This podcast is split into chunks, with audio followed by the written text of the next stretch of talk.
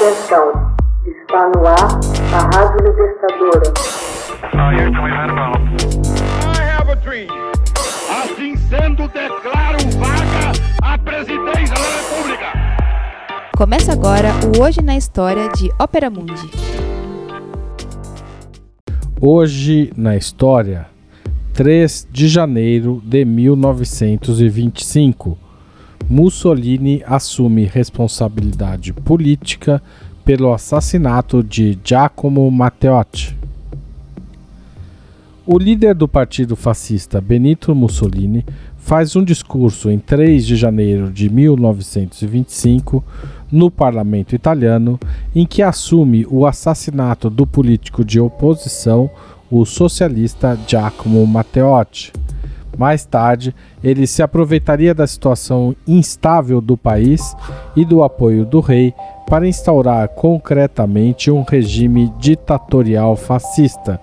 Colocaria em vigor e executaria duramente as leis fascistas que seriam aprovadas em 1926. Eu declaro perante a esta Assembleia e perante a todo o povo italiano que assumo, eu sozinho, a responsabilidade política, moral e histórica de tudo o que aconteceu, afirmou Mussolini em seu discurso. Foi uma declaração de cunho político, embora nunca tenham sido encontradas provas diretas do envolvimento de Mussolini no assassinato. O regime fascista amordaçaria a imprensa, aboliria as liberdades civis, e suprimiria os conselhos municipais. O Partido Fascista viria a ser o partido único e a totalidade do poder se encontraria subordinada ao Duce. O rei Victor Emanuele III deteria apenas uma aparência de poder. O ex-jornalista Benito Mussolini havia fundado em Milão em 23 de março de 1919, o movimento fascista Face de Combatimento, Esquadrões de Combate, denominação dada pelo poeta Danúncio, da qual derivou a palavra fascismo. Fácil, em italiano, traduz-se por feixe, feixe de varas carregadas pelos lictores, oficiais da Roma Antiga, que guardavam neles machados e cujo símbolo passou a representar o movimento fascista. O grupo paramilitar, composto essencialmente por antigos combatentes da Primeira Guerra, pretendia reunir todos os descontentes contra o regime liberal e parlamentar italiano. Os Fasci de Combatimento contariam com 17 mil membros já no fim de 1919 e chegariam a ser contabilizados em até 700 mil no momento em que Mussolini chegou ao poder em 1922. Depois de fundado o FACE, Mussolini funda em novembro de 21, num congresso realizado em Roma, o Partido Nacional Fascista, reunindo em seu seio todos os membros, setores e organizações afins. Nos dias que se seguiam à Primeira Guerra Mundial, a Itália vivia uma desordem social e política particularmente favorável à expansão fascista.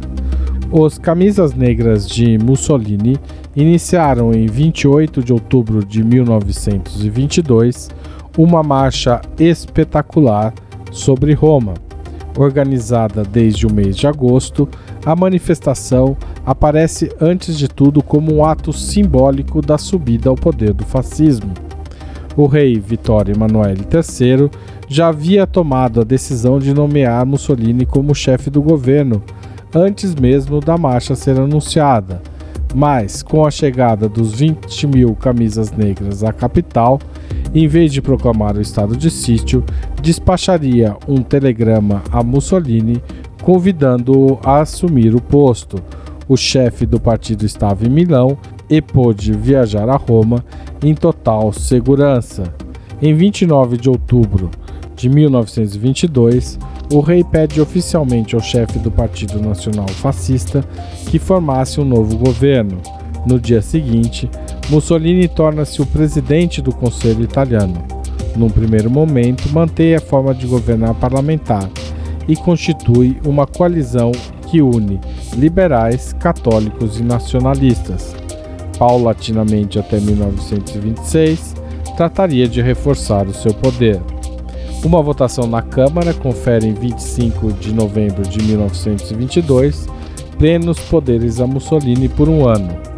O futuro Duce obteve esse voto graças a um discurso de intimidação, chamado de bivac, acampamento provisório de tropas, e de muita violência nas ruas.